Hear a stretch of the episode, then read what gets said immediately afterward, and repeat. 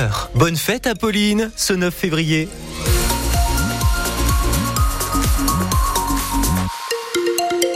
Il est tout juste 7 heures. Bonjour Kevin Baudreau. Bonjour Quentin, bonjour à tous. Allez, c'est bientôt le week-end. En ce jeudi, euh, jeudi, vendredi. voilà, c'est mardi, c'est bientôt, le week-end. Alors ce matin, les températures moyennes de 6 à 12 degrés, 8 à 14 pour cet après-midi. Le temps va être humide dans le courant de la journée, mais redeviendra sec pour ce soir. Le week-end, lui aussi, sera dans cette variable entre éclaircie et humidité. Point complet en fin de journal.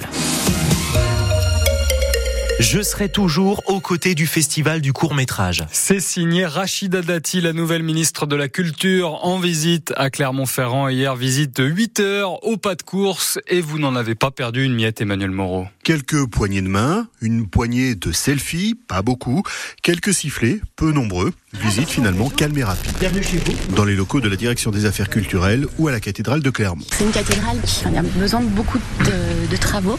Vous voyez qu'on a installé des filets oui. Un petit peu partout. Pour voir tous les travaux à faire et les financements nécessaires, mais impossible de rester trop longtemps.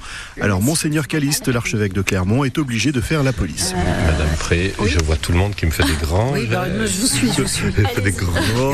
tout le monde est très très inquiet. Un peur que je vous enferme. Mais évidemment, le plus attendu était la visite de Rachida Dati au festival du court métrage. J'imagine que pour un ministre de la Culture, c'est important d'y être. C'est important aussi d'exprimer son soutien à cette activité culturelle. C'est souvent euh, l'avant-poste euh, du long métrage. Et donc, euh, c'est aussi un lieu de détection, c'est un lieu de repérage, c'est un lieu aussi d'initiation, c'est un lieu aussi euh, de passion.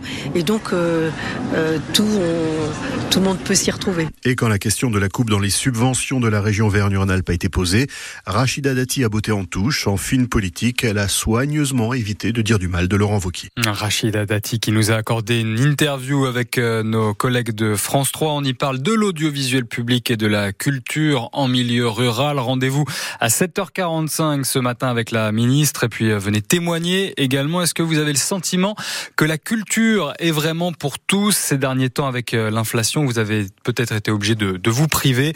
On veut vous entendre au 04 73 34 2000. Il va falloir patienter hein, pour voir un Auvergnat au gouvernement. Celui de Gabriel Attal est enfin complet et personne de chez nous. Le dernier, je vous le rappelle, c'était il y a cinq ans, Jacques Mézard. On retient donc la nomination de Nicole Belloubet à l'éducation nationale à la place d'Amélie Oudéa Castera, qui reste ministre des Sports et des JO. Autre nouvelle tête, Guillaume Gasparian, le député Renaissance à l'origine de la loi anti-squat nommé au logement. Il vient remplacer Patrice Vergrit qui prend les transports et dont l'un des premiers dossiers chauds sera le ligne, la ligne Paris-Clermont. Le patron de la SNCF, Jean-Pierre Farandou, devait d'ailleurs venir à Clermont-Ferrand aujourd'hui pour présenter son plan pour améliorer les conditions de voyage sur la Pierre Ligne de France. Il aura du retard et viendra en Auvergne le jeudi 22 février. En attendant, le président de la région a prévu de remettre un petit coup de pression. Cet après-midi, Laurent Vauquier sera en gare de Clermont-Ferrand. 7h03 à l'écoute de France Bleu Pays d'Auvergne. Le Puy Foot a hérité d'un gros pour son quart de finale de Coupe de France. Et après leur exploit de euh, mercredi face à Laval, club de Ligue 2, les Pono, pensionnaires de National 2, petits poussés de la compétition, vont devoir se mesurer à l'un des meilleurs clubs français, le Stade Rennais, actuel 9e de Ligue 1, toujours qualifié en Coupe d'Europe. Une partie des joueurs et du staff de l'équipe ont vécu ce tirage au sort dans un bar du centre-ville du Puy-en-Velay hier soir, avec des réactions, Jérémy Marié, assez contenues, hein, on va dire. Ouais, beaucoup de joueurs rêvaient du PSG, de Lyon, et c'est une joie très mesurée qu'on a entendue lorsque leur adversaire a été tiré au sort. Le Puy, équipe de National 2 équivalent de la division. Le Stade Rennais.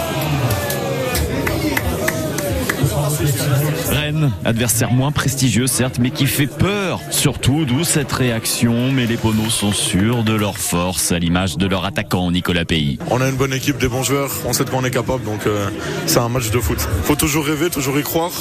On va jouer comme d'habitude et on va voir comment ça fait. Un autre attaquant, Brian Adinani, rêvait lui du PSG, quitte à perdre 6-0, mais là pas question. Il ne compte pas Adinani faire de la figuration face aux Bretons. Ah non, non, non, non, là, là, pas du tout là.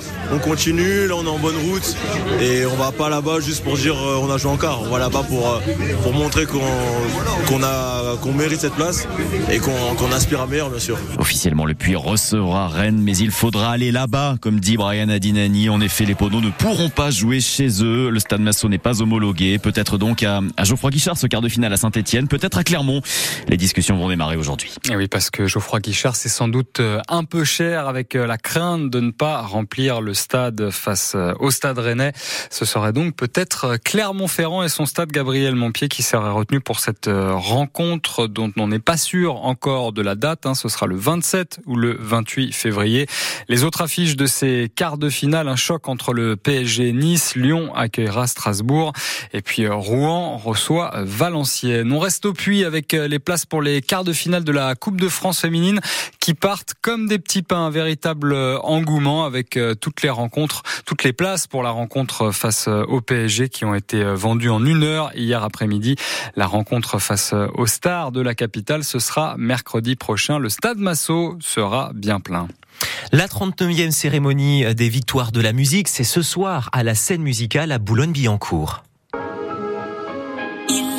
Toujours beau avec cinq nominations, un record pour un premier album, c'est la jeune Zao de Zagazan qui sera au centre de tous les regards et que vous écoutez en ce moment dans les catégories artistes de l'année. On retrouve des habitués de votre playlist France Bleu, Véronique Sanson, Étienne Dao, Vianney ou encore euh, Ayana Kamura, Louane ou Jane, aux côtés de nouveaux venus comme Pierre Demar, France Bleu qui sera en direct hein, des victoires de la musique avant la cérémonie de 19h à 21h avec Émilie Mazoyer. C'est crier ses larmes qu'il est